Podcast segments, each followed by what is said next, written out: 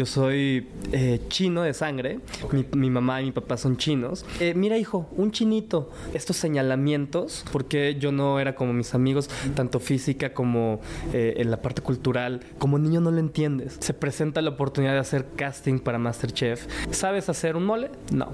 ¿Sabes hacer un adobo? No. ¿Qué sabes hacer? No, pues lo que cocino en casa. El único día que yo digo, a lo mejor tengo la oportunidad de ganar, fue el día de la final, ya después de haber presentado todos mis platillos.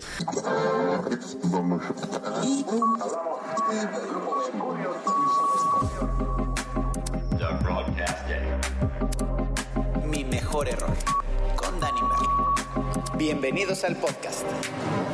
Es una oportunidad que tengo de aprender a cocinar finalmente, porque le voy a sacar, le voy a exprimir todo su conocimiento culinario, porque él, eh, campeón de Masterchef eh, México, lo cual eso lo puso pues en un lugar impresionante en el mundo de la conducción, porque gracias a su, carisma, gracias a su entrega, gracias a su profesionalismo, eh, pues ha llevado esta carrera durante cuatro años de una forma muy, muy, muy exitosa. Y para mí, eh, pues es un orgullo y un placer tenerte aquí. Chino, Ismael Shu Li. Shu Li. Shu Li. Shu Li.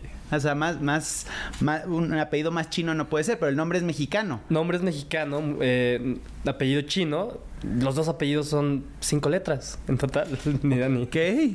Y, a ver, desarrolla un poquito pues, pues nada, el nombre mexicano y el apellido chino. Muchas gracias por, por esta invitación. Eh, creo que me encanta venir, más bien dicho, me encanta venir a este tipo de espacios donde se pueden hablar de cosas eh, bonitas y positivas siempre.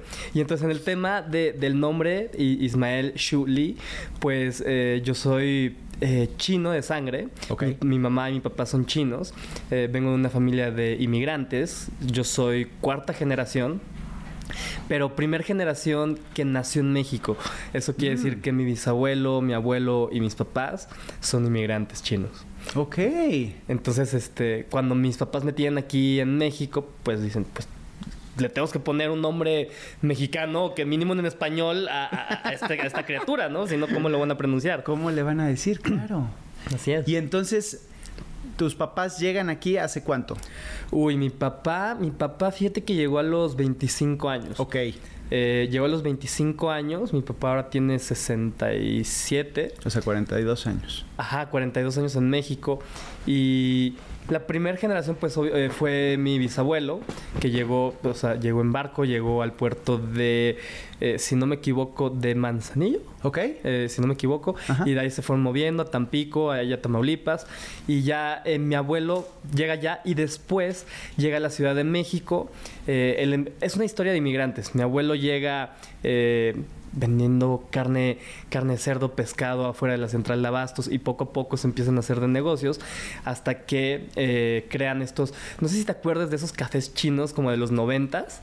Ok. Eh, donde son cafés cafés restaurantes operados por chinos, donde vendían comida china, vendían pan, o sea que eh, tu concha, tu niño envuelto, pero eh, comida mexicana y comida china. Eran muy famosos en los noventas. Es que estaba muy chiquito yo en los noventas, entonces no me acuerdo. Eh, este, sí, en, entonces ochentas, noventas y, ya, entonces mi pap cuando llega mi papá a la Ciudad de México, es, es la primera vez que él conoce a mi abuelo. Ah, ah Wow. Sí, mi abuelo cuando, cuando se va de China y viene aquí a México, eh, mi papá era, era un bebé, tenía aproximadamente uno o dos años, si acaso. Y cuando llega a México, conoce a mi abuelo a sus 25 años. ¡Qué locura! O sea, y, lo voy a poner en, en, contexto para entenderlo, es como los, los que viven aquí en México y se van a Estados Unidos a buscar fortuna. Totalmente. Nada más que tu abuelo lo hizo desde China. ¿Y por qué México? Desde China. Porque fíjate que eh, en esa época China era un país todavía muy pobre, eh, comunista, que al día de hoy lo, sigue siendo, ya no sé si comunista o socialista, pero eh, era un país muy, muy, muy pobre. Entonces, en ese entonces se escuchaba que México era un lugar para buscar oportunidades. Ándale. Entonces eh, se, escuchaba muchísimo. Entonces viene mi bisabuelo, después viene mi abuelo, eh, viene mi papá y de lo poco que me acuerdo que me, que me platicaba mi papá de cuando llegó a México, él me decía, puta, es que yo cuando llegué a México veía esto y era un, un nuevo mundo. Claro. Era moderno, o sea, imagínate, o sea, a tal grado que de China llegar y decir, era, era tan moderno, era eh, tan increíble, cosas que no habían visto. Y ya con el paso de los años, eh, pues China fue tomando muchísima fuerza a nivel mundial. Correcto. Y, y- y lo que me dice mi papá es que llegó un momento en el que mm, China empezó a crecer y México se, se- se quedó Se como... estancó. Se estancó. Eh, pero bueno, o sea, mi papá ama México, lleva... O sea, yo le pregunté, le dije... ¿Te regresarías a vivir a China? Y me dice, no, yo aquí soy feliz. Claro. O sea, no, 40 aparte ya después de años. 42 años ya echaste raíces, tus hijos ya son más mexicanos que chinos. Claro. O sea, au- aunque pueda haber la cultura un poco, ¿no? El idioma, pero a ti te llevo a China ahorita y, y- y sería creo que caótico, ¿no? Pues fíjate que... uh, sí y no. O sea, vivir, a vivir me refiero. Y vivir, no sé si lo haría. Eh, yo crecí con esta dualidad eh, México-Chino. Entonces, yo ya me sé adaptar. O sea, yo ya sé cómo. No es que tenga que ser de una manera u otra, pero culturalmente hablando, sé que puedo hacer estando allá, que puedo hacer estando acá, cosas que, por ejemplo, eh, tan fácil como eh, masticar con la boca abierta. Claro. ¿No? Tan fácil para- como eso. porque aparte eso lo hacen para, eh, para sabor, ¿no? Exactamente. Eh, para sabor, eh, cosas, o sea, tan, tan sencillo como eso, hay, hay cosas que debes de cambiar estando allá o acá. Claro. Entonces, yo, yo manejo muy bien esa dualidad, pero... O sea, ya si llegas y No, no, no como haces- tal, no, no, no, porque sí me cuesta, porque esa parte la tengo más arraigada aquí. O sea, a mí no me gusta ver a la gente, pero cuando voy y, y si alguien mastica... Lo comprendes. Lo, lo entiendo. No, no lo hago yo, pero lo, lo- entiendo. Eh, no podría irme a vivir como tal, Ajá. podría hacerlo, podría estar bien, Sí, sí. pero yo ya traigo más arraigado eh, el, el- el- el modo de vida de acá, la cultura, que, que me costaría un poco de trabajo. Correcto. Y ahora llegando al punto, ¿cómo fue tu infancia? O sea, ¿cómo, cómo creces con tequila? Uy, no. de- tomar un vasito de. Este, ¿cómo? Porque aparte la, la- la cultura china es sumamente rígida, ¿no? Y, y sumamente tradicional. ¿Y, y cómo es ese, ese crecer con un papá chino en una cultura mexicana que somos bastante holgaditos, digamos? Sí. Fue- fíjate que fue muy interesante. Ahora de adulto ya lo entiendo, de, de- de niño no. Pero de niño sí era, sí era muy estricto todo. Eh, de, es más, yo me acuerdo que de niño me decía, o sea, yo ya niño, niño me decía, no, tú cuando crezcas te tienes que casar con una china, tienes que seguir como el legado. Oh. Eh, eh, o sea, muy cuadrado en ese aspecto. Eh, y creciendo en México fue algo bastante eh, raro. Hoy en día lo entiendo, pero te, te voy a platicar. Cuando Sí, yo era sí. niño y salía por las calles, eh, siempre era el, mira, eh, mira hijo, un chinito, mira mamá, un japonesito, un coreano. Es- es co- era como estos señalamientos Claro. y cuando eres niño no entiendes por qué, por qué te dicen ah, que si chinito, que si japonés. Porque también no, no, no, no había tanta comunidad oriental en, en- en esos años, en los 90. Sí había, pero Claro, no. siempre no- juzgamos lo que no, No conocemos. Lo que no conocemos, ¿no? Entonces crecí siendo un niño muy inseguro porque yo no entendía en mi cabeza por qué tenía que ser señalado o por qué era señalado. Y después de ser señalado, yo no entendía por qué yo no me podía ver como, como mis amigos, porque yo no era como mis amigos, tanto física como eh, en la parte cultural. O sea, como niño no lo entiendes. Claro. Entonces eh, creces con inseguridades. Creces con inseguridades porque fuiste apuntado, señalado mucho tiempo hasta que eh, mis papás me mandan a estudiar a Canadá eh, en mi adolescencia. Me fui tres años y después viví otros tres años en Estados Unidos. Y cuando yo llego a Canadá, me mandan a una escuela eh, on board school, le llaman, eh, de- multicultural, donde eh, habían estudiantes eh, de Europa, mexicanos, canadienses, o sea, de todo había. Entonces es como la primera vez que entiendo o que empiezo a entender que, que está bien ser diferente Que hay diversidad. que hay diversidad y, Claro. que, y, que, y que no tienes que ser siempre necesariamente ese, ese frijolito en el arroz, ¿sabes? Que, que hay mucha variedad de arroz, hay mucha variedad de frijoles, o sea, como para poner en contexto. Y que era muy bonito ser diferente, porque cuando me mandan a esta escuela, eh, empiezas a convivir con gente de, de, de, otros, de otros, países claro. y te das cuenta que cada uno es... Es tan bonito la, la, la, personalidad y la individualidad de Correcto. cada uno. Entonces ahí fue cuando empecé a entender que estaba bien como ser diferente. Okay. ¿no? Eh, tomando en cuenta que diferente era un niño oriental en un país como México, uh -huh. donde casi no hay, ¿no? Correcto. A ver, llévame a ese, a ese momento en tu infancia donde digas, mi papá era muy estricto en esto.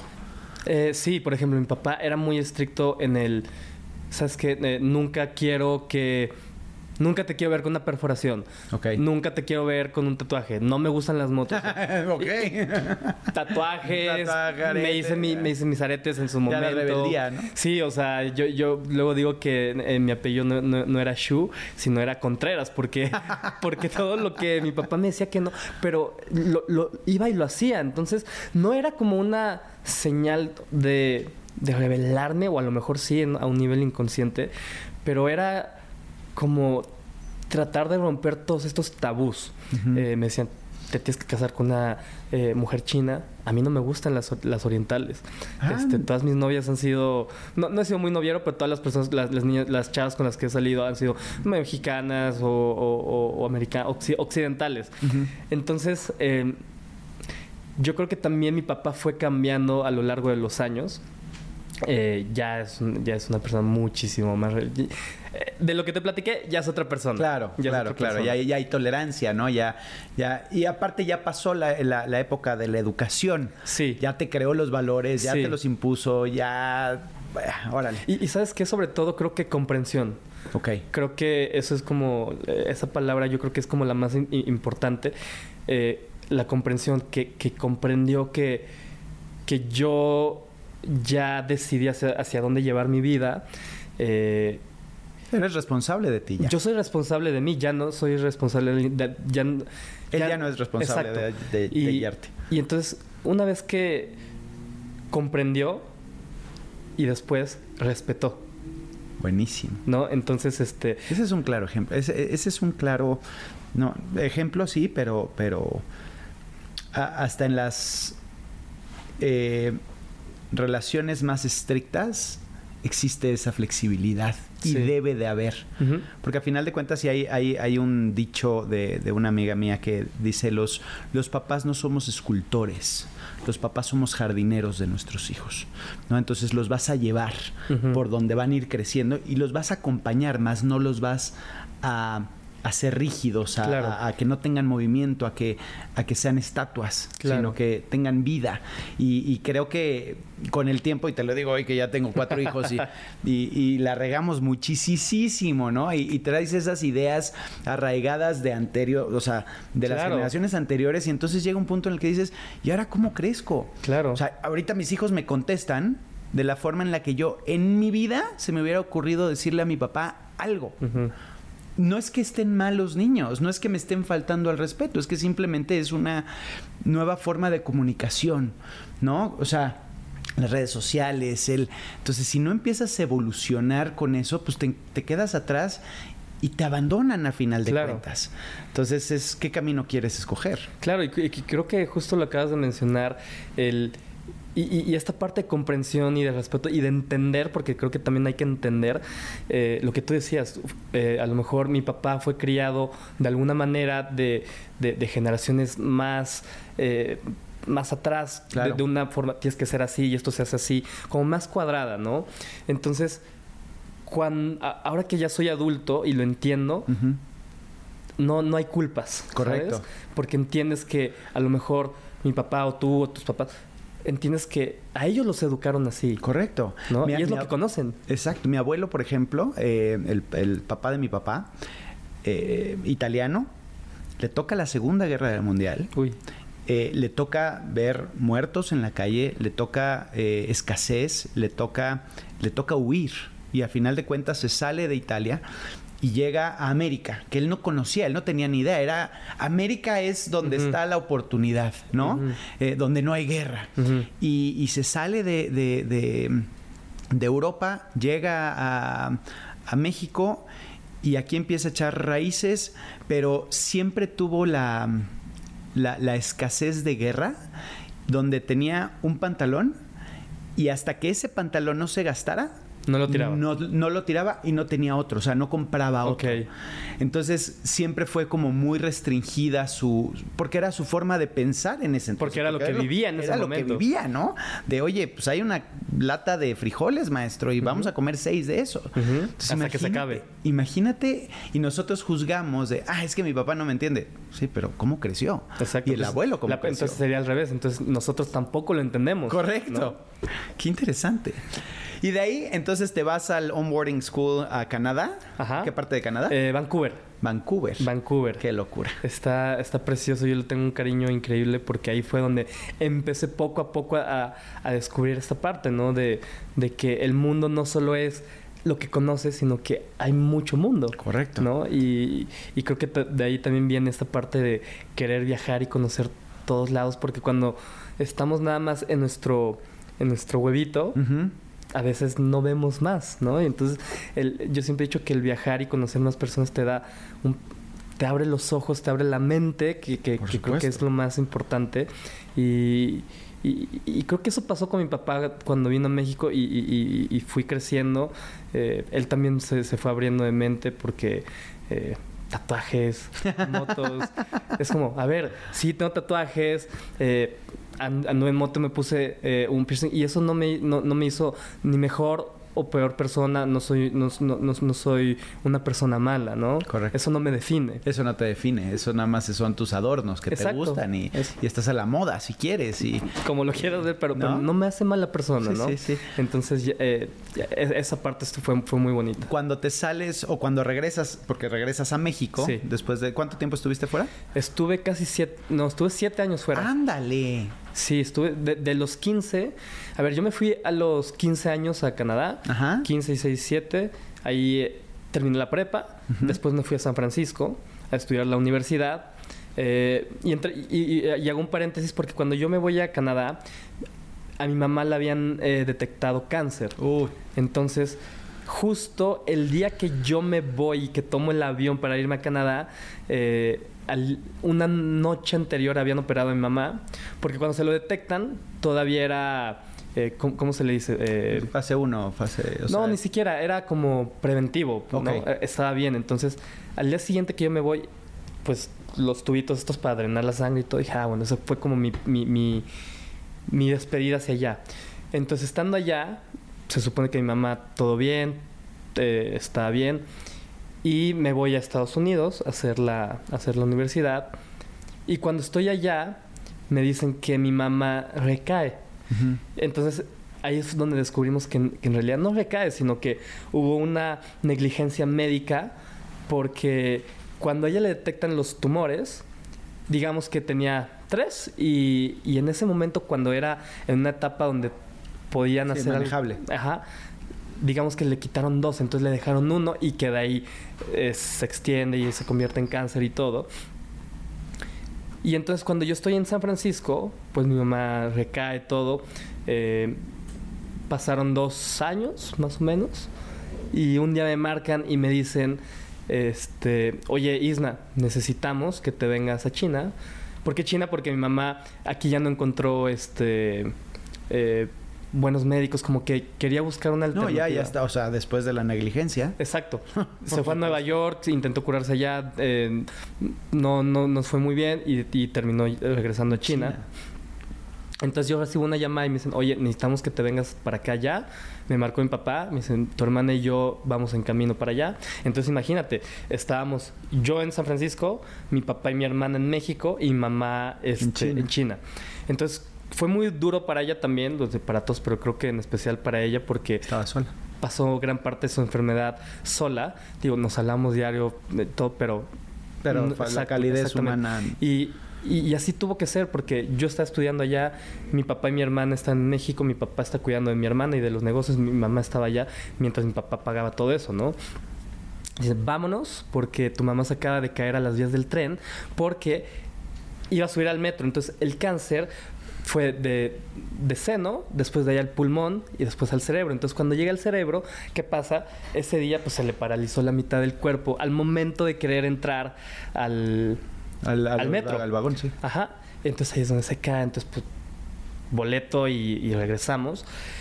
Y entonces, eh, para no hacerte la historia muy larga, el día que yo llego a China, este obviamente mi mamá ya estaba en un hospital, eh, ya eran como sus últimos... nosotros no sabíamos que ya era como la última parte. Y pasamos 20 días en el hospital. Yo llego un, un, día después del Día de las Madres y pasan 20 días. Entonces, después de 20 días... Eh, ah, otro paréntesis. Eh, volviendo al tema de la cultura china. Volviendo al, tema de la cultura china y sobre todo esa generación de mis papás que crecieron con papás más fríos, o sea, hablo de mis abuelos, eh, porque en China no se acostumbraba eh, no se acostumbraba el afecto físico, el afecto físico verbal, entonces ah, o sea, no, no, no, no existía. Entonces mis papás crecieron con eso y de alguna manera yo no crecí así, pero sí. ¿A qué me refiero con esto? A que yo sabía que mis papás me querían y me amaban porque siempre, abrazos y así, pero yo, eh, mi hermana y yo no crecimos eh, diciéndonos te quiero, te amo, etcétera, etcétera. Entonces, una de las noches que estábamos en el hospital, mi mamá ya lleva como un par de días, este, que dormida, ¿no? O sea, que ya no, de repente despertaba y así. Y esa noche, no sé por qué algo en mí me decía, ¿sabes qué? Antes de, irte a casa hoy y regresar mañana, hoy dile que la amas. Entonces me acerco con mi mamá y le digo, mamá, este, te amo, te voy mañana. Me voy a mi casa y al día siguiente, en la mañana, en la tarde, este, recibo una llamada y me dicen, ¿sabes qué? Tu mamá acaba de fallecer. Yo siento que fue como esta señal de... Tenía que escuchar lo que tenía que escuchar y me puedo ir tranquila. Entonces, eh, esa parte también me cambió muchísimo. O sea, el, el perder a mi mamá me hizo ver la vida de otra manera, eh, disfrutarla, vivir el presente y decir las cosas que tiene uno que decir en el momento. Entonces también a partir de ahí también cambió mi relación con mi papá. Eh, entonces fue algo bonito. O sea, mucha gente dice, estado en muchas entrevistas donde me eh, lloro, pero creo que ya, ya lo trascendí y ya lo veo este, desde este punto de vista donde de lo, de lo malo siempre hay algo bueno. Por supuesto. Y entonces es bien chistoso porque yo no, yo no, yo nunca me había hecho numerología ni, ni, ni, ni me había acercado con mi parte espiritual. Y justo hace tres semanas estoy platicando con Joss eh, que, se dedica a esto y me dice, oye, pasó esto, esto con tu mamá. Y, hablando de vidas pasadas, me dice, tú eres un alma vieja eh, que, que le ha tocado reencarnar muchas veces. Y, fíjate que, o sea, ella me habló de mi mamá sin yo decirle nada. Y me dijo, ¿sabes qué? Tu mamá ya no va a reencarnar porque tú, o sea, yo, tú eras esa persona o ese ser o ese alma o ese, lo que tú quieras con la que ella tuvo que cerrar ciclos y contigo lo hizo. En esta vida fue tu mamá, en otras vidas a lo mejor fue, algo más. Sí, sí. Pero que en esta vida ella logró cerrar ciclos y, y que ella ya no va a volver a reencarnar.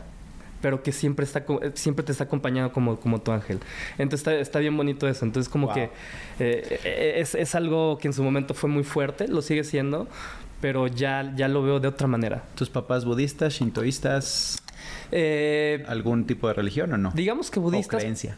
Digamos que budistas, pero no tan arraigados. O sea, no tan. O sea, más, eh, más como. Entonces, tu mamá, de, acuerdo al budismo, son 600 más o menos entre 600 y 700 eh, reencarnaciones. Entonces ya tu mamá ya llegó a la... Imagínate. Exacto. Entonces le pudo haber tocado el inicio del, del, del, del planeta, ¿no? Claro. Qué locura. Claro. A mí me encanta todo eso. Creo que es muy interesante. Y, y, el otro día lo hablaba con otro invitadazo, eh, Odín Dupeirón, ¿no? Que él, eh, él no cree en la religión. Él no cree en Dios. Y decía, yo necesito facts, yo necesito este, que me des la carne para realmente creer. Y, creo que nos agarramos mucho de la fe, nos agarramos mucho de la creencia, de, saber que, vive 600 vidas, eh, para entender que hay algo más. Aunque posiblemente no hay nada, nada más, ¿no? Pero, pero eso nos da una tranquilidad. Y saber tú hoy, y después de la historia que, me, que nos acabas de compartir, que está desgarradoramente hermosa porque a final de cuentas tuviste la oportunidad de estar con ella, de decirle lo que no le habías dicho en posiblemente mucho tiempo, posiblemente Toda mi vida, toda mi vida. Y, poderlo hacer de esa forma es, es, espectacular. Pero nos da la tranquilidad de saber que ah, te está cuidando, ¿no? Es la estrella que te está cuidando y entonces te acompaña. Y entonces con eso ya te da más confianza, ya te da más, cuando viene esta parte, pues gris, triste, dura, ¿qué sigue? Cuando... O sea, ¿cómo acabas en la televisión? ¿Cómo acabas en...? Pues justamente, o sea, como bien lo mencionas, creo que en esta vida siempre tenemos altibajos y siempre existe un, momento de, de, sombra, ¿no? Entonces, cuando estás en esos momentos de sombra, eh, no entiendes por qué, no entiendes cuál es como el significado de, la vida, por qué te pasan las cosas y empiezas a, echarle la culpa a todo mundo, todo mundo, que sea fulanito, que sea el árbol, que sea el coche, o sea, y, no entiendes por qué te pasan cosas a ti. Entonces, eh, a mí me pasaron muchas cosas y, yo como que no entendía y no le veía la luz al final del túnel. Eh, porque después de que fallece mi mamá, yo decido dejar San Francisco, le marco a mi papá, le digo, ¿sabes qué, papá? Yo ya no quiero estudiar, no quiero, no, me siento bien. ¿Qué estabas estudiando? Estaba estudiando hotelería y turismo. Ah, ok. Estaba estudiando hotelería y turismo. Eh, llegué nada más al, segundo año de la carrera y le dije, ¿sabes qué? Ya no, ya no, ya no me hallo aquí, me siento solo, o sea, eh, ya no, ya no quiero estar, quiero regresar a México. Entonces llego a México sin tener un plan como tal. Eh, mi mamá fallece, yo tenía 20 años cuando ella fallece. Entonces regreso a México y le digo, pues déjame regresar a México y te ayudo. O sea, yo trabajo con mis papás toda mi vida, entonces de algo te ayudo. Consigo un trabajo, eh, me empezó a ir bien eh, en ventas para la edad que tenía. ¿Qué vendías? fíjate que trabajaba para una empresa de tabaco. Ah. Eh, y, me habían hecho como gerente de ventas. De Vendía marihuana. No, no, eh, era ilegal todavía en ese entonces. Este, Creo que sigue siendo ilegal. Sigue siendo ilegal, exacto. Ah, bueno. depende de dónde, depende de dónde. Exacto, exacto. Eh, entonces era el gerente de, ventas de toda la zona norte. Me empezó a ir bien para la edad que tenía. Entonces empiezo a, a ganar buen dinero, entre comillas. Claro. Y, y empiezo a comprarme, pues ya sabes, la típica historia de, de, chavitos que les empieza a ir bien, pues eh, malgastar el dinero. Típico. Típico. Pero es divertidísimo. Eh, eh, creo que es divertidísimo, Y creo que hay etapas para todo. Totalmente. Y, y también creo que son lecciones que o las aprendes y no las vuelves a repetir o es una, eh, ah, es una cadena y todo se repite, por supuesto. Niños, no me hagan caso, no es cierto, no es divertido, no gasten ni ahorren. Exacto. Este, entonces pasa eso, eh, conozco a, en ese entonces a mi exnovia, eh, volviendo al tema de las inseguridades. en ese entonces tu novia. En ese entonces mi novia. Exacto. Entonces, la cual fue una relación sumamente tóxica, manipuladora. Yo era el manipulado. Ándale. Pero volvemos a, lo mismo. Eh, temas de inseguridad, ¿no? Claro. Que obviamente eh, tenía todavía, entonces eh, me empieza a ir muy bien. ¿Cómo, ¿Cómo te das cuenta y cómo sabes que, fuiste manipulado y que fuiste... Eh, e, esta parte de, darme cuenta que fui manipulado lo vi mucho tiempo después de la relación. Ok. O sea, cuando yo empiezo, cuando yo conozco este, a esta chava y, empezamos esta relación de, de noviazgo, eh, algo en mí decía que había algo raro que a lo mejor no tenía que estar ahí. Eh, habían las famosas banderas rojas que que yo no veía. O sea, imagínate, al primer mes de... de Me presentó a su novio. No, no, espérate. No, al primer... Casi, casi. Al primer, al primer mes, o sea, que te digan, es que... No, no sé si estoy cómoda porque nunca me ha tocado salir con alguien como tú, eh, donde le caes bien a toda mi familia, donde mi familia dice que qué bueno. Eso es una gran bandera roja. Enorme. Pero pues yo no lo vi. Y entre muchas otras cosas, ¿no? Por, te- por temas de inseguridad. Entonces, uno decide seguir ahí por, porque es inseguro, porque piensa que si termina esa relación, por lo mismo de tus inseguridades, piensas, es que ya no voy a, eh, ya no voy a conocer a alguien, nadie me va a querer, nadie, este... Totalmente. Entonces, ¿qué pasa? Inconscientemente aceptas todos estos signos de, de violencia porque es- es- Porque te sientes amado. entre, comillas, Por supuesto. Pero, pero en realidad es violencia, o sea, lo, Claro. lo- lo que uno sufre eh, de, ¿y por qué esto? ¿Y por qué? Es que tú eres tal, tal, tal. O sea, entonces estás ahí hasta que pa- tiene que pasar algo más fuerte que, que hace que la, que la relación eh, se, se- se- se acabe, ¿no? En mi caso fue eh, ya... A ver, yo cuando conozco a esta niña, ella me presenta eh, a, a unas personas que se dedicaban a hacer eh, uniformes para escuelas privadas y me dijo, no, pues es que, sabes qué, tengo un amigo que hace esto y necesita inversión porque yo le había dicho en Mm. algún momento que tenía dinero ahorrado y que me gustaría invertir en algo. Long story short, resulta que estas personas me hacen un fraude, toman todo mi dinero a mis 23, 24 años, lo que había trabajado de 3 años, entonces me dejan sin un solo peso.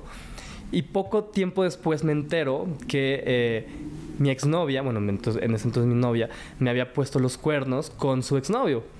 Pero define poner cuernos, ¿no? Sí, sí. Este pasa que eh, me, me enteré que desde el mes uno que yo estaba con ella, ella que mi amor y que esto te o sea, con la otra Con persona. la otra persona, o sea, Entonces, para mí eso es poner los cuernos. Por, por supuesto. ¿No? El, el- el- el- el poner cuernos no es. O sea, viene de pensamiento, palabra y Y omisión. acción, ¿no? exacto, O y acción, sea, claro.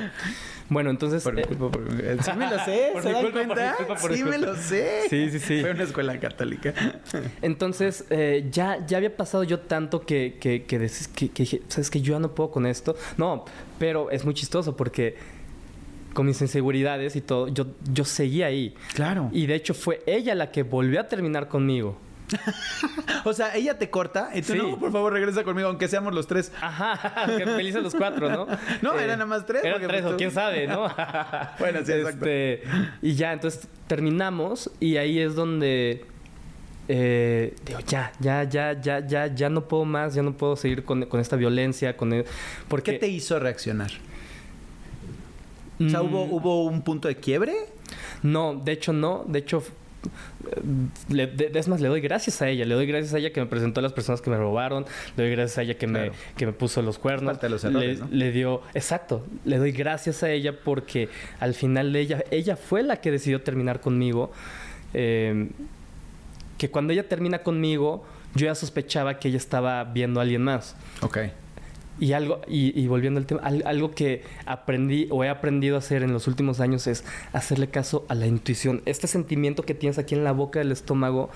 La ese gente muchas veces piensa que es hambre, no es hambre. no es hambre. Es intuición. Es, es intuición. O sea, el, no te puedo decir cuántas veces digo, le debí haberle hecho caso a mi intuición. o Pero sea, qué tarde, ¿no? Ya es, le debí de... Y, y la vida te está poniendo los trancazos, ¿no? Te Sí. está diciendo, a ver, güey, Sí. entiende, entiende. Exacto. No, a la- no, no, no, no le voy a hacer caso. Pero creo que todos tenemos un, un momento, o sea, y, y- y- lecciones, o sea, que si no las aprendes, te las vuelven a dar hasta que aprendas. Totalmente. ¿no? Y, y creo que a todos nos llega en diferente, en diferente. A mí, a mí me llegó y ya. A partir de ahí fluyo, o sea, la, la- la famosa frase de fluye, Ajá. que, que por mucho tiempo no la entiendes hasta que hasta que la entiendes. Hasta que le entiendes. Entonces, eh, no, ¿Qué pasó con el fraude? el fraude, pues. o sea, ya, te ahí- robaron tu me lana. y robaron se mi acabó lana, me y- robaron mi lana, se acabó. Eh, ¿Cuánta gente hay que se sale con la suya, no? Digo, creo en el karma sí, totalmente. y creo que todo lo que va regresa. Claro. Pero fíjate que yo en ese entonces decía, pensaba, es que no puede haber gente, no existe gente mala, o sea, No, sí. Hasta que, hasta que descubres que sí. Sí. Eh, o gente que, que, tiene carencias, ¿no? Depende cómo lo quieras ver. Y, y ya, entonces, este... E, esa lana desaparece, eh, me quedo yo sin nada, eh, me quedo sin nada empiezo esta etapa de depresión, esta etapa depresiva, porque endeudado, chavo, yo sin contarle a mi papá por miedo a ser juzgado o, regañado, más bien dicho.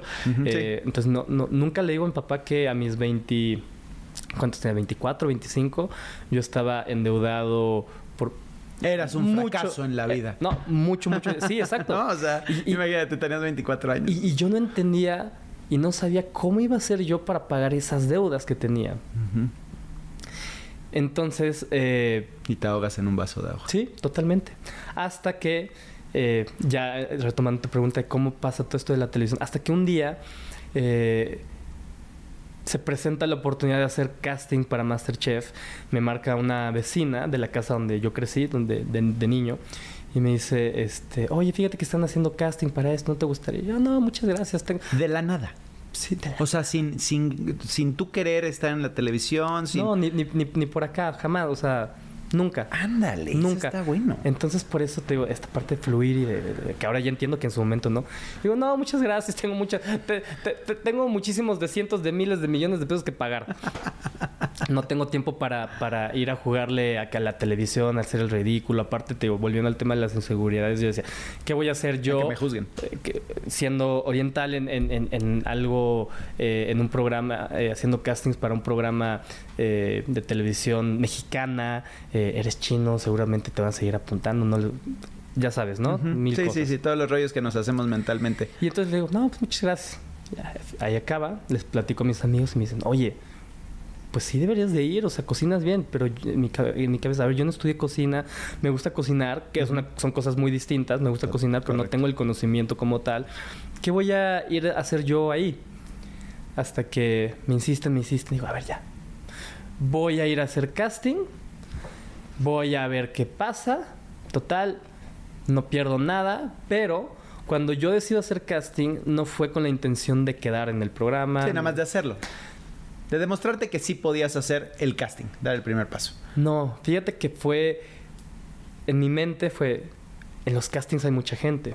Yo debo mucho dinero me, eh, me considero una persona emprendedora, trabajadora, entonces mm. seguramente puedo conocer a alguien con el que algo, algún businessillo y en vez de tardarme siete años pagando una deuda, a lo mejor me tardo tres. Tres.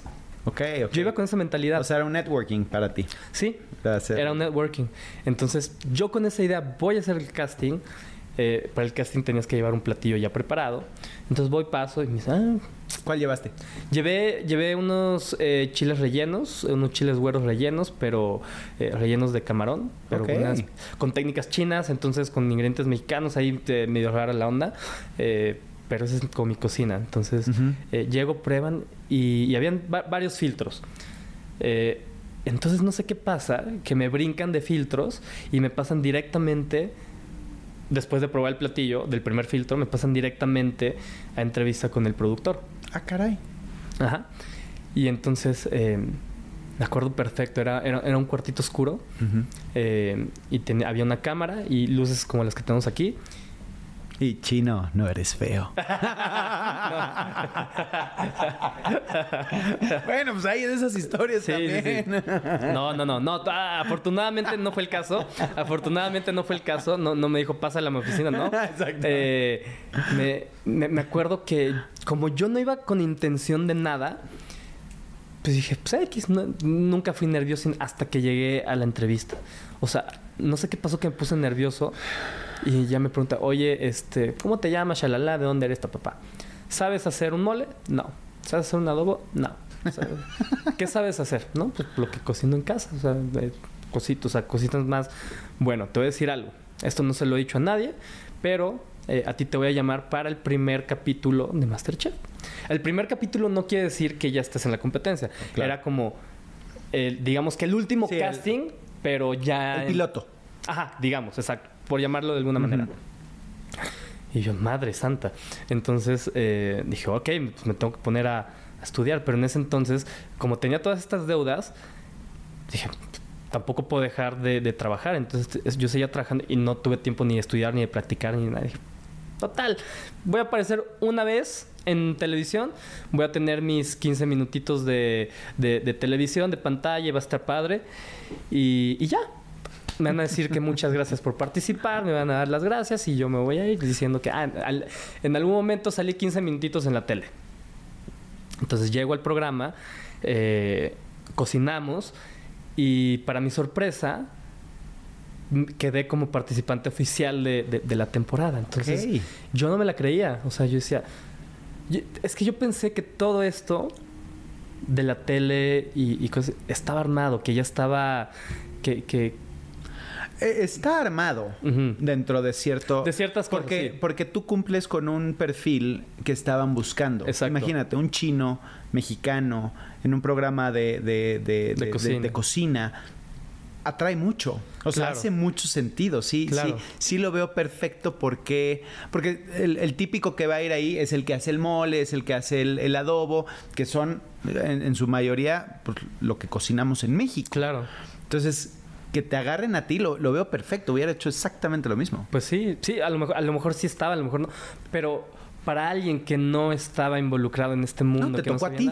Y eso está buenísimo. Y dije, ah, bueno, ya me tocó. Ah, bueno, ya quedé. Entonces, en vez de tener 15 minutitos, voy a tener media hora. Entonces, en algún momento, o sea, sé que no voy a ganar, no, o sea, no va a pasar a mayores. Y, y, ya, ahí se va a acabar. O sea, mi, mi, mi, mi de esto en la televisión. Y entonces van pasando los capítulos, van pasando los episodios, voy avanzando. Y dije, madre santa, o sea ¿Qué está pasando? ¿Lo, lo, hacías con la intención de pasar o lo hacías nada más con... No. Yo, que sea lo que tenga que ser. Exacto. O sea, yo iba con la intención de disfrutarlo porque sabía que este tipo de oportunidades o de vivencias no me iban a volver a pasar. Entonces yo iba con toda la actitud de nada más divertirme, pasarla bien, sin intención, te lo juro por mi vida, sin intención de ganar. Que eso es lo mejor, ¿sabes? Porque no tienes que esperar. No, no, tienes expectativas. Absolutamente nada, no tienes expectativas. No tienes expectativas. Entonces, como no tienes expectativas, no, no tienes una presión. Entonces, como no tienes una presión, disfrutas y haces las cosas. Y yo soy de las personas que creo que cuando disfrutas algo, lo transmites, ya sea en un platillo o en, en todo. Creo que cuando lo disfrutas, lo transmites. Eh, entonces, el único día que yo digo, madre, a lo mejor tengo la oportunidad de ganar, fue el día de la final, ya después de haber presentado todos mis platillos. Ahí fue la única eh, eh, eh, el, único cuando ahí creíste que sí podías lograr. Creo, creo, que creo que sí puedo ganar em, yo pensé que iba a ganar otra persona o sea y, entonces cuando me dicen el ganador es Ismael ah, entonces yo en un mar de lágrimas aparte soy una persona muy emocional muy muy muy emocional eh, me dan este cheque enorme que yo solo veía en las televisiones. Este, y tú depositado a... Para esto, ah, para esto, cuando yo entro a Masterchef, ni mis papás ni mis amigos sabían. Ah, ok. Yo no le dije a mi papá, ¿sabes qué pasa? No, no, le dije hasta que un día le tuve que marcar, ya estando grabando, eh, porque hubo un momento en el que nos nos quitaron los teléfonos este, para que estés bien concentrado, eh, también para que no se filtre nada.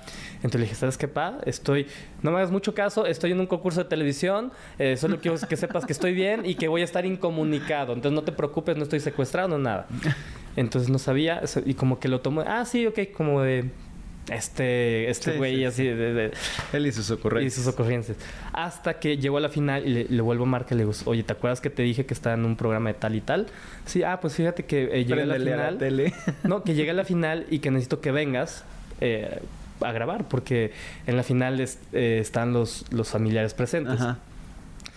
Entonces como que ella lo tomó como de como con más seriedad, ajá, como que ah, algo está pasando. ¿Él sabía que cocinabas? Sí, pero no no no así. Ok. Ni, ni yo sabía que cocinaba así hasta que llegué ahí. Te lo juro por mi vida, te lo juro por mi vida.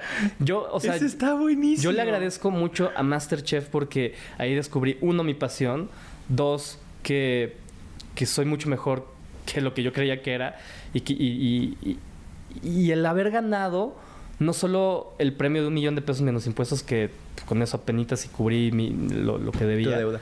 Eh, pero ahí también, ahí fue donde empezó mi, papá a creer eh, en mí otra vez. Mm. Entonces ahí entonces volví. ¿Y por qué habrá habido esa, el no creer en ti? Mm. ¿Cuál era tu perspectiva? Cuando, cuando fallece mi mamá, como que eh, no, no es que haya habido como una ruptura en la, en la relación, pero sí a lo mejor un distanciamiento. Eh, porque él le pegó mucho, a mí también. Mi papá se volvió a casar mm. eh, con, con, con, mi Y cuando decides salirte de la escuela, posiblemente también ahí hay como una, sí, una decepción, ¿no? Una pequeña desilusión de... Exacto, entonces como que... Eh, como que nos había, no, no que nos hayamos distanciado como tal, pero sí ya no, ya no había como tanta confianza.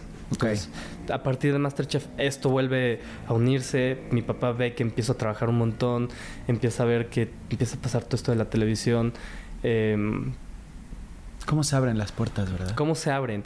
Cuando termina Masterchef, eh, yo le, lo primero que le digo a mi papá, este cheque, fíjate que tu hijo se metió en un bronco non y tiene muchas deudas. Entonces, de aquí, pues no se va a ver nada. Eh, entonces, cuando termina Masterchef, como es un programa de Azteca, te hacen un tour de medios por toda la programación de televisión azteca, de, mañana a la noche. Y entonces, eh, dentro de este tour de medios, había un programa que se llamaba Todo un Show que era al mediodía, después de Venga la Alegría. Y, y, mi primera invitación fue como, ah, el ganador de Masterchef vino y nos enseñó a preparar tal. Pasa que me empezaron a invitar más seguido. Normalmente es un tour de medios y se acabó. Entonces, a los 15 días me volvieron a invitar, después pasaron otros 15 y otra vez, después cada semana, hasta que eh, un día me marcan... Eh, de la oficina de los productores de Dio Lluveres y, y, esta Vero Baites, me dicen, oye Isma, pues fíjate que te queremos invitar a que se formes parte de, del elenco de todo un show. Eh, yo para ese entonces eh, me saqué de onda y a ver, esto no es lo mío, yo no sé hacer televisión en vivo, no soy conductor, yo soy un participante. ¿Crees que no lo eres? Ajá, en ese entonces. Eh, yo soy un participante que salió de un reality de cocina y ya.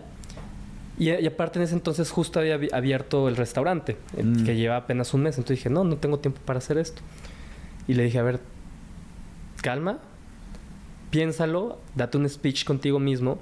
Y, te digo, de, hace años para acá eh, he sido mucho de la idea de, primero di que sí, hazlo, y si no te gusta, pero nunca te quedes con el hubiera. Claro.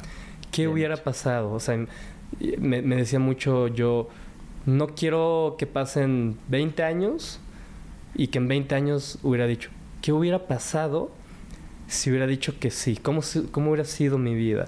¿No? Aparte de que este tipo de oportunidades, eh, la gente literal se pelea, mata, muere, o sea, por, tener... Por esa oportunidad. Por una oportunidad, sí. Entonces, a ver, no seas, no seas, no, seas, no seas menso, di que sí, así el intento y ves si es para ti, porque en una de esas ni siquiera es para ti. Sí, sí. Pero ya no te quedas con el hubiera. Y lo peor que puede pasar es que ellos te corran aparte. Exactamente. o sea, que te digan, no, no sirves, gracias, bye. Exactamente. Entonces, con eso en mente, vuelvo lo mismo. Te sueltas, relajas y fluyes. Entonces dije, lo voy a hacer. Entonces, puta, me acuerdo de mi primer programa. Fue como, o sea, me, están hablando mis compañeros, me están hablando por, una cosa que tengo que aquí en el oído y que... Entonces, o sea, no, no, es lo mismo estar en un reality donde tú eres tú, estás haciendo lo tuyo y te están grabando, a que conscientemente tengas que estar comunicando a una cámara y prestando atención a tus compañeros y, al mismo tiempo escuchando en cabina. O sea, fue, fue muy fuerte para mí. Yo pensé que no iba a aumentar. Entonces, ahí es donde se, se me empiezan a abrir las puertas a la televisión. Y tres meses después, ese programa se acaba todo un show.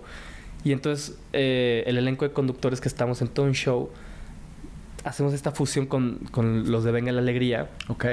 Que Venga la Alegría, pues es el programa número uno de TV Azteca. Sin duda. Entonces ahí hacemos esta fusión y yo me acuerdo perfecto estar en una sala de juntas eh, con todos los conductores que solamente conocía en televisión. Y dije, no manches. O sea, yo. pido foto, autógrafo, ¿qué hago? Ah. Exacto, en modo fan, así como. Ah, yo era muy consciente. Yo estoy aquí en una sala de juntas donde voy a trabajar con estas personalidades. Que llevan años. O sea, no me la creía, o sea, y, y, así fue pasando. Entonces em, empezamos el primer programa Y, y al principio yo era terrible. o sea, lo, lo sigo siendo, pero ya, ya, menos, terri- ya menos terrible. No, No, creo que sea terrible Entonces- si, si sigues ahí. Gracias. O Ento- sea- eh, entonces, Nos encanta, nos encanta echarnos para abajo, ¿te das cuenta? sí, Eso, eso está triste. Está muy Güey, te has ganado tus oportunidades porque has hecho las cosas muy bien. Y celébratelas. Ujú. O sea, no, no es regaño, ¿eh? No, pero, sí. pero la verdad es que muchas veces es que no, no soy bueno, pero me la gané. No, te la ganaste porque eres muy bueno. Claro. güey. O sea, No, y, y- estás ahí porque, porque tienes un carisma espectacular, hablas padrísimo, tienes una historia increíble. Este, o sea, créetela. Y- pero ¿sabes qué también me ayudó muchísimo? Y, y- y- y es algo que les recomiendo a todo mundo. Vayan a terapia. la, la terapia me ayudó muchísimo. O sea, la, la terapia y, la televisión Sí, sí. eh, me ayudaron muchísimo a, a dejar atrás y a soltar las inseguridades. Porque uno decide Cargarlas. agarrarlas, cargarlas o no. Entonces la terapia me ayudó muchísimo. Eh, también creo que tienes que hacer clic con tu terapeuta y también si vas es porque tienes que ser honesto contigo y con ella. Si no, no funciona. Más contigo que con ella, ¿no? Totalmente. Sí, porque ella, ella ni siquiera te da la solución. No. Te- como tú dices, te encaminan y tú solito encuentras tus, tus, tus respuestas. Claro. Entonces, eh, entre la televisión y la terapia, eh, me ayudó muchísimo a, a ser otra persona. Soy otra persona eh, con la misma esencia. Ujú. ¿A qué me refiero con que soy otra persona? Soy una persona que, que ha sanado, que ha soltado y que es consciente de su presente.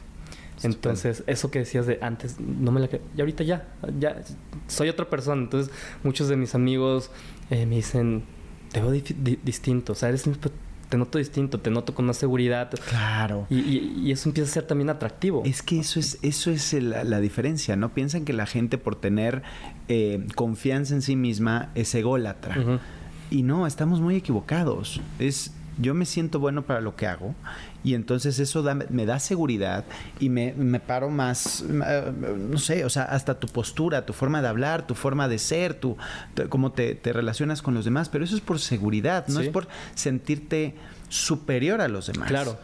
¿No? Porque puedes, no sé, ser banquero, ser eh, abogado, lo que sea, pero, pero mientras tú sepas que eres bueno, te da esa confianza para que también los demás se sientan bien estando a tu lado. Claro. Y creo que eso es lo que has logrado mucho en el programa, ¿no? O Muchas sea, con, con- en, en- en los pro- en los proyectos que has estado, que, que creas esa sinergia, que no es, ah, ¿cómo va a lucir más? Sino más bien cómo te ayudo a que tú luzcas para que me hagas, me ayudes a hacer mejor mi trabajo. Claro. No, y, y- y sobre todo soltar. Yo antes era una per- persona muy aprensiva de eh, que, le gustaba que todo saliera como, como querías, ¿no? Y entonces a veces la vida no es así. A veces creo que la- la- las cosas fluyen y funcionan mejor cuando sueltas. Y, y así es como, como empecé y, estoy ahorita eh, en, en televisión. Claro. Y, y ya, entonces, eh, en su momento no ves como el por qué pasan las cosas. ¿Por qué me robaron dinero? ¿Por qué conocí a una novia eh, que, me, que me- que me viol- eh, violentaba psicológicamente? Eh, ¿Por qué... ta, Sí, ta, sí, ta, sí, sí. ¿Por qué me, me- me presionaron para hacer el casting? ¿Por qué? Exacto. O sea, Pero sobre todo, y, esto sí soy muy consciente de eso, en ningún momento este mente madres. Eh, en ningún momento le eché la culpa ni a mi exnovia ni a los que me hicieron fraude. Al contrario, creo que el día que me termina mi exnovia, yo me acuerdo que yo hacia adentro conmigo dije, gracias por esto, gracias por- porque terminamos, gracias. Y te deseo lo mejor. Claro. O sea, en vez de, es que tú me hiciste uno, dos, tres, te hiciste responsable. Que eso, eso no nos gusta. Sí, no, no, no, no. eso no, no está padre. Porque entonces, ¿a quién le echas la culpa? A Claro, ti. porque sí. Y. El ego te dice, es que es alguien más. Claro. Es, es, es muy entretenido, muy interesante y muy entretenido ese, esa, e- e- esa plática que tienes en tu cerebro, ¿no? Porque entre más eches la culpa, pues más te liberas, pero al contrario, más piedras cargas y entre más piedras cargas, Totalmente. menos. Te haces responsable. Sí. A ver, ahora sí nos vamos a enfocar en tu peor error. Ok. Pero hay cuatro números Ok. y cada uno de esos números que tú me vas a decir, que aquí lo tengo y te lo puedo enseñar. Bueno, no, no te lo voy a enseñar porque si no, entonces vas a adivinar. Tienes que decir un número, yo te voy a decir cuál es esa palabra. Ok. Y de esa palabra Ajá. me vas a decir cuál es tu peor error. De esa palabra, ¿cuál es mi peor error? Ok. ¿Ok? Ok. Del 1 al 4. Vamos a empezar con el 3. Me gusta el número 3. El 3, familia. Tu Familia. peor error en la familia. Mi peor er- error en la familia yo creo que ha sido durante muchos años eh, no decirles lo que siento, Ok. ¿no? Eh, y, y sobre todo esta parte de, de amor, ¿no? De no, no decirles que los amas lo suficiente, que los quieres, que significan de todo para ti. Yo creo que eso ha sido mi peor er- error. ¿Lo haces por ti o lo haces por ellos? El decir te amo. Ya lo hago por mí. Eh, en alguna otra... En algún- algún- alguna otra etapa de mi vida te hubiera dicho, es que lo hago por ellos. Y ahí es donde estamos mal. Porque hacemos siempre para otros y no para nosotros. Y cuando hacemos para nosotros, como daño colateral, funciona para el otro. Claro, exactamente. Qué buena película, ¿verdad? ¿Qué película? Esa. Daño colateral. daño, daño colateral. No la he visto, no ¿Qué la tal cómo me voy siempre? Este. mm, siguiente. Siguiente Eh, número. Uno. me gustó nada. Uno, uno. Sexo. Tu peor error en el sexo. Mi peor error en el sexo. Eh, creer que la persona con la que estás era, es inalcanzable. Mm, Entonces, ¿qué pasa? Eh, cuando estás eh, con esta es- persona y al momento del sexo, que tú en algún momento crees que era inalcanzable, pues, ¿qué pasa? Nuevamente vuelves con temas de inseguridad, de "Ay, no puedo creer que esté con... ¿Sabes? Ajá. Entonces, Sí, pues, sí, sí. Te, te, te, te, te- te- te descuidas y, y- y no, y, y no lo disfrutas. Y no lo disfrutas, pues estás más pensando en, Claro. ah, lo logré que... Exacto. Vamos Entonces yo creo que el peor error en el sexo es idealizar a alguien. Ah, nice. ¿No? Me gusta, me gusta. ¿Lo compramos? Sí, clink, clink, clink, clink. Ah. Sí, como, co- como que idealizarlo, ¿no? Como de tenerlo así como... No. Sí, sí, sí, sí, sí, hace, hace todo el sentido del mundo. Y sí, creo que ese es, ese es un gran error de la gente. O la gente que tiene sexo y está pensando en otra En otra cosa. persona, claro. No, en otra persona. Claro. Eso, eso también Entonces yo puede creo pasar. que y ese es puede ser gran- como mi peor error en el sexo porque no lo disfrutas. Al final del día estás pensando en... Uy, estoy, estoy con él. Piensas, piensas en todo menos en el momento. Ok, ok, bien. Eh, relaciones personales. Relaciones personales. El peor error peor en error. relaciones personales. No decir lo que uno siente, lo que yo siento Mm. en el momento, pensando que vas a lastimar a alguien. Ok. Creo que Pues por no lastimar, lastimas más. lastimas más. Exacto. Clink, clink, clink, clink, clink. No manches. Todas son perfectas sus respuestas. Está buenísimo. Sí. Y cuarta y última, en el trabajo. En el trabajo. eh, volvemos al, al- al mismo tema. Eh, mi peor error en el trabajo es creer que no eres lo suficientemente capaz para hacerlo. O sea, nunca sabes si eres en realidad capaz o no hasta que estás ahí. Y cuando, y más veces de las que no, cuando estás ahí lo haces, te das cuenta que, que sí lo puedes hacer. Sí, claro, exacto. eh, El peor error, error, este, perdón, traigo mis, mis guardas, es como que no se me entiende muy bien. Eh, entonces el peor error cuando, eh, eh, en el trabajo es pensar que, que no eres, eh, que, que no lo puedes hacer. Claro. ¿no? Porque entonces ya tú solito te estás limitando para no poder hacerlo. ¿Cuál es? Ah, ah, y este era otro punto que quería platicar contigo. Chino. Te dicen chino. Me dicen chino. ¿Te no sé gusta por que qué. te digan chino? Ah, exacto. ¿Por No qué por será? qué. ¿Por qué será? ¿Te gusta que te digan chino? Sí, fíjate que ahora me gusta que me digan chino. No te puedo decir lo mismo eh, en mi infancia.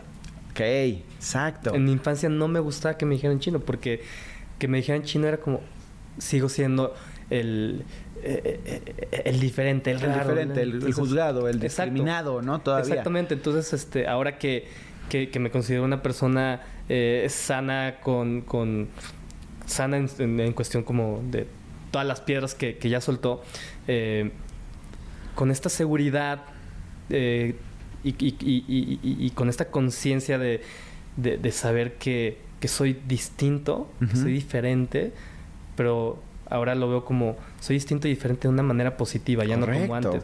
Entonces, chino me, me- me encanta. Ok. Me encanta. Es que te voy a platicar. Eh, entramos a una gira y pues de repente nos estamos conociendo, ya sabes, entre los artistas, amigos.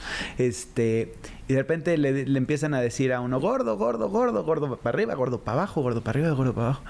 Y este, y me volteo con él y le digo, oye, ¿te gusta que te digan gordo? Se vuelve y me dice, no, no lo soporto. Y yo así de, y todo el mundo te dice así. Qué importante es que te digan como quieres que te digan. Que te pregunten. Que te pregunten, ¿no? Que te sientas identificado con lo que tú sientes. Y, oye, si a mí me dices flaco, pues igual y no me gusta que me digas flaco. Claro. O chaparro, o alto, o, no sé.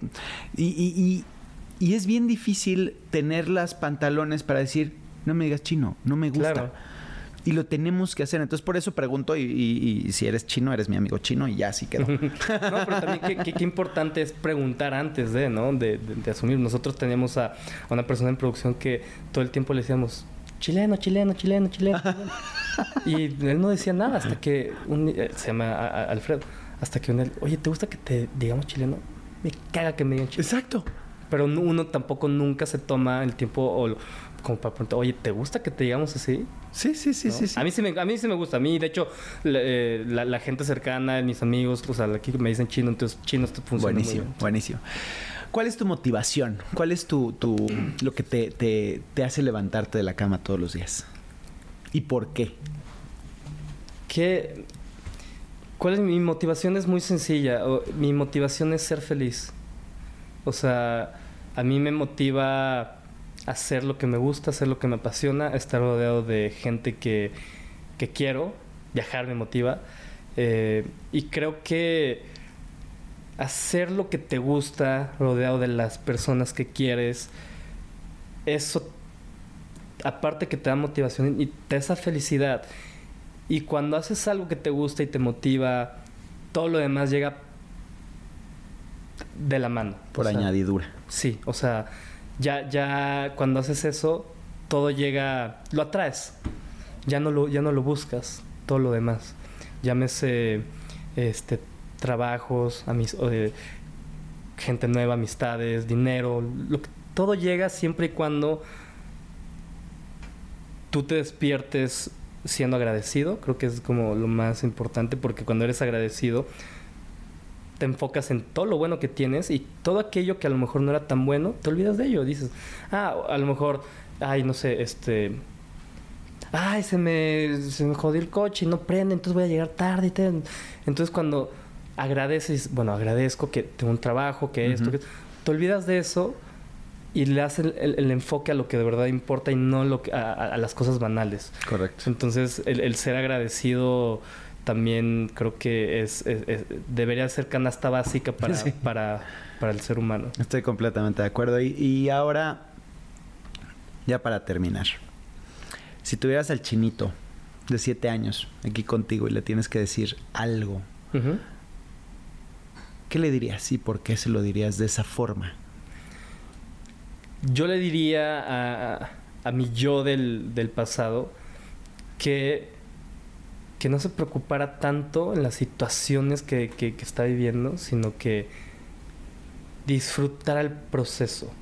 Porque muchas veces solo pensamos en la meta, en, a dónde queremos llegar y nos olvidamos de todo el proceso, que en realidad es la parte divertida de, de, todo esto. O sea, el llegar a la meta es nada más justo eso, la meta, es el fin de algo. Y entonces cuando nos enfocamos tanto en el fin de algo, olvidamos vivir ese, ese momento, ese instante, ese presente. Olvidamos eh, percibir las emociones que... Me siento triste, me siento feliz, me siento...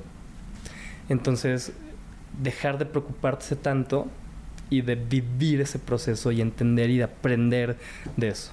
Porque siempre de, de, de, de, la sombra, siempre hay luz y siempre hay algo que puedes aprender de eso. Me encanta. Creo que, creo que le diste en el, en el clavo porque final de cuentas, este espacio se trata de eso. Es, un espacio para aprender, aprender de los errores, que ya nos hiciste varios muy buenos, eh, pero, pero sobre todo aprender el uno del otro. Sí. ¿No? El, que con tu experiencia, con, las cosas que viviste, con, las cosas que nos platicaste, eh, porque obviamente esta historia continúa y continuará por muchas horas más si, si seguimos la plática. Eh, pero te agradezco infinitamente que hayas sido parte de mi mejor error, que, que te hayas mostrado con esa apertura increíble. Muchas gracias. Tienes un carisma espectacular. Me caíste de 10 y, y, te quiero más veces en mi mejor error si, si se puede en un Claro que futuro. sí. Y de verdad, muchísimas gracias y a darle con Tocho. No, hombre, gracias a ti por, por, por la invitación. O sea, a mí me encanta hablar de todo esto, me encanta... Me, me he vuelto muy filosófico. Buenísimo. Entonces creo que eh, el ser humano necesita más, más de eso, más positivismo y no nada más positivismo vacío que, que luego vemos en, en- en redes sociales. No, sea así, y tú. Exacto. Creo que llegar y, y- y de tocar esta parte más interna de, de- de- de cada uno. Entonces, me encanta lo que haces eh, de, de- de- de hacer resaltar que de lo malo siempre hay algo bueno Correcto. y que no siempre es tan malo. Buenísimo. Pues a toda la gente que nos vio, eh, suscríbase, póngale a la campanita, haga todo lo que tenga que hacer. Y de verdad, nuevamente, muchísimas gracias, No, Chino. Y te deseo lo mejor de lo mejor en esta nueva etapa de vida que, que va a venir espectacular y que te vaya toda madre en la nieve. Muchas gracias, mi Dani, muchas gracias. Me muero de coraje. Nos vamos. Órale, vámonos. Y esto se acabó. Vámonos. No te pierdas el siguiente podcast. Esto se acabó. Por muchísimos años el reggaetón, el dembow, la salsa y el merengue han dominado la escena musical y siguen haciendo bailar a millones de personas por todo el planeta. Estos son géneros de origen afro-latino y aunque somos más de 150 millones alrededor del mundo, nuestra comunidad es de las más empobrecidas en América Latina. Negra como yo es un podcast donde conectamos con nuestra identidad. Hablamos de antirracismo, sanación y body positive. Negra como yo, disponible todas las semanas en cualquier plataforma de podcast.